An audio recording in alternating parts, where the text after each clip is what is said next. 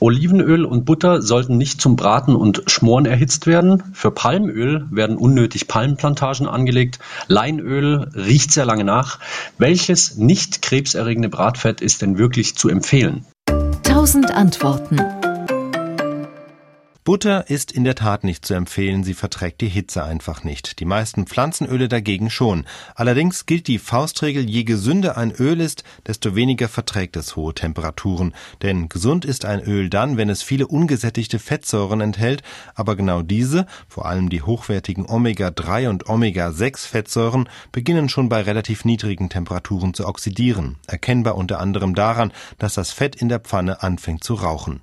Da wird es bedenklich, denn dann entsteht aus den Fettsäuren das giftige und tatsächlich krebsfördernde Acrolein. Genau aus diesem Grund sind Rapsöl oder Leinöl, obwohl an sich in Salaten etwa sehr gesund, zum Braten eher nicht geeignet. Bei den meisten anderen Pflanzenölen dagegen muss man weniger Bedenken haben.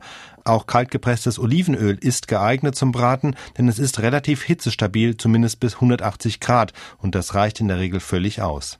Allerdings sollte man dann wirklich aufpassen, dass es nicht zu heiß wird und nicht anfängt zu rauchen. Ist das Olivenöl aber raffiniert, also nicht mehr kalt gepresst, verträgt es noch höhere Temperaturen. Das gleiche gilt auch für andere Öle wie Erdnussöl, Sesamöl oder eben für Kokosfett und Palmfett.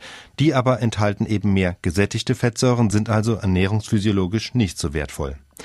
Wenn man nun zusätzlich auf die Ökobilanz achten will, gibt es zwei Faustregeln. Die erste lautet, naturbelassene Öle sind besser als verarbeitete, also insbesondere gehärtete Fette, denn das Härten findet bei hohen Temperaturen statt, dafür muss zusätzliche Energie aufgewendet werden. Die zweite Faustregel, pflanzliche Öle sind ökologisch besser als tierische Fette. Es ist zwar richtig, dass die Massenherstellung von Palmöl ein großes Problem darstellt, weil dafür vor allem in Südostasien riesige Regenwaldflächen gerodet werden, aber bei näherem Hinsehen ist daran nicht das Palmöl an sich schuld, im Gegenteil, die Ölpalme ist eine unglaublich ertragreiche Pflanze, das heißt, wenn man ausrechnet, wie viel Öl bekommt man pro Hektar Fläche, dann ist die Ölpalme sehr effizient. Um nämlich die gleiche Menge Raps- oder Sonnenblumenöl herzustellen, bräuchte man ein Vielfaches dieser Fläche.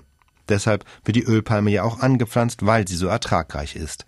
Dass noch immer so viele Regenwälder dafür gerodet werden, liegt also nicht speziell am Palmöl, sondern generell am weltweit rasant wachsenden Bedarf an Pflanzenölen insgesamt, und der kommt hauptsächlich durch die Nachfrage nach Biosprit, also Energiepflanzen.